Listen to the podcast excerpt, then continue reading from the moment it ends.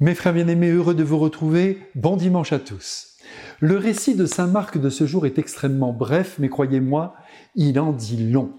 Nous sommes aujourd'hui au tout début de la vie publique de Jésus, alors qu'il vient de quitter Nazareth et sa mère Marie pour accomplir sa mission. Et où va-t-il? À Jérusalem?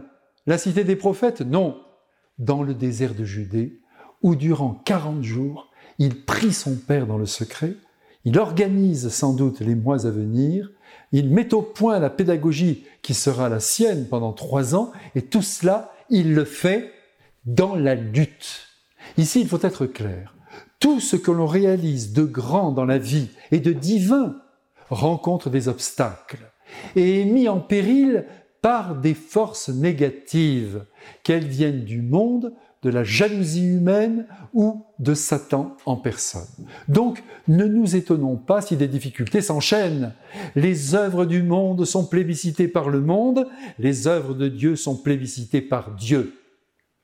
À peine Jésus a-t-il rejoint la solitude, sans laquelle, je le redis, rien de grand ne peut être pensé, que Satan l'attaque de plein fouet. Et je vous en prie, ne commencez pas à penser que je déraisonne en mettant en scène cet ange déchu que l'on appelle le démon. Je suis désolé, mais il existe.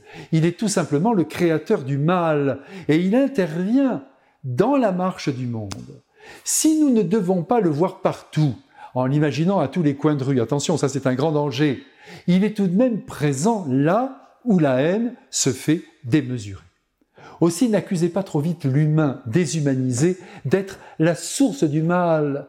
Il est souvent le jeu de cet esprit mauvais qui tente désespérément d'éloigner la créature du Créateur, le Fils du Père.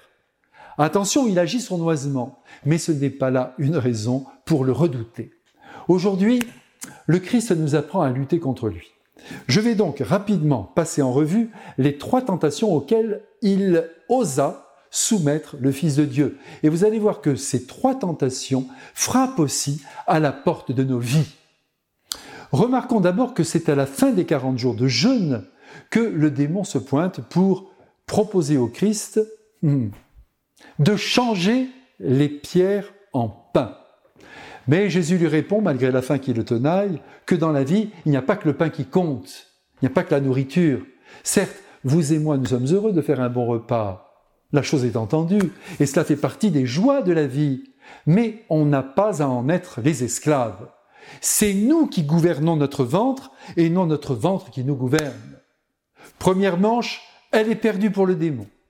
En esprit, il transporte à présent le Christ au sommet du temple et il ose lui dire, puisque tu es tout puissant, jette-toi en bas et les anges vont venir te sauver. Voyez comme le démon cherche à le tuer. Et Jésus de répondre, il ne faut pas mettre Dieu à l'épreuve, il ne faut pas lui demander de renverser les lois naturelles.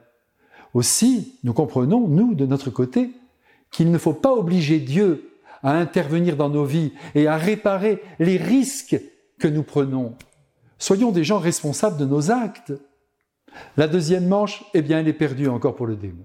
Enfin, il propose au Christ la gloire, c'est-à-dire la domination sur le monde, à la seule condition qu'il se prosterne devant lui, devant l'ange, l'ange déchu, devant le prince des ténèbres.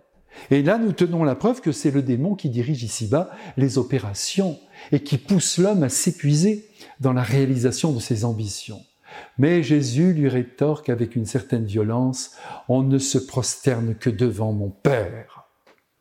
La soif de gloire, mes frères, rend fous les hommes. La possession des biens leur laisse croire qu'ils sont devenus des dieux. Mais quel désastre Vouloir exercer un pouvoir dominateur sur les autres en se prétendant supérieur à son frère revient à faire allégeance au démon. Alors va au diable, démon de malheur, toi qui viens chaque jour nous tenter en faisant miroiter devant nos yeux la prétendue réussite humaine basée uniquement sur la matière périssable. Mes frères bien-aimés, si nous voulons être heureux sur la terre, tournons le dos au mal absolu en choisissant d'aimer, de partager ce que l'on a et de vivre humblement. Arrière Satan, nous ne voulons pas vivre sous ton emprise. Je vous bénis tous, Père, Fils et Saint-Esprit. Amen.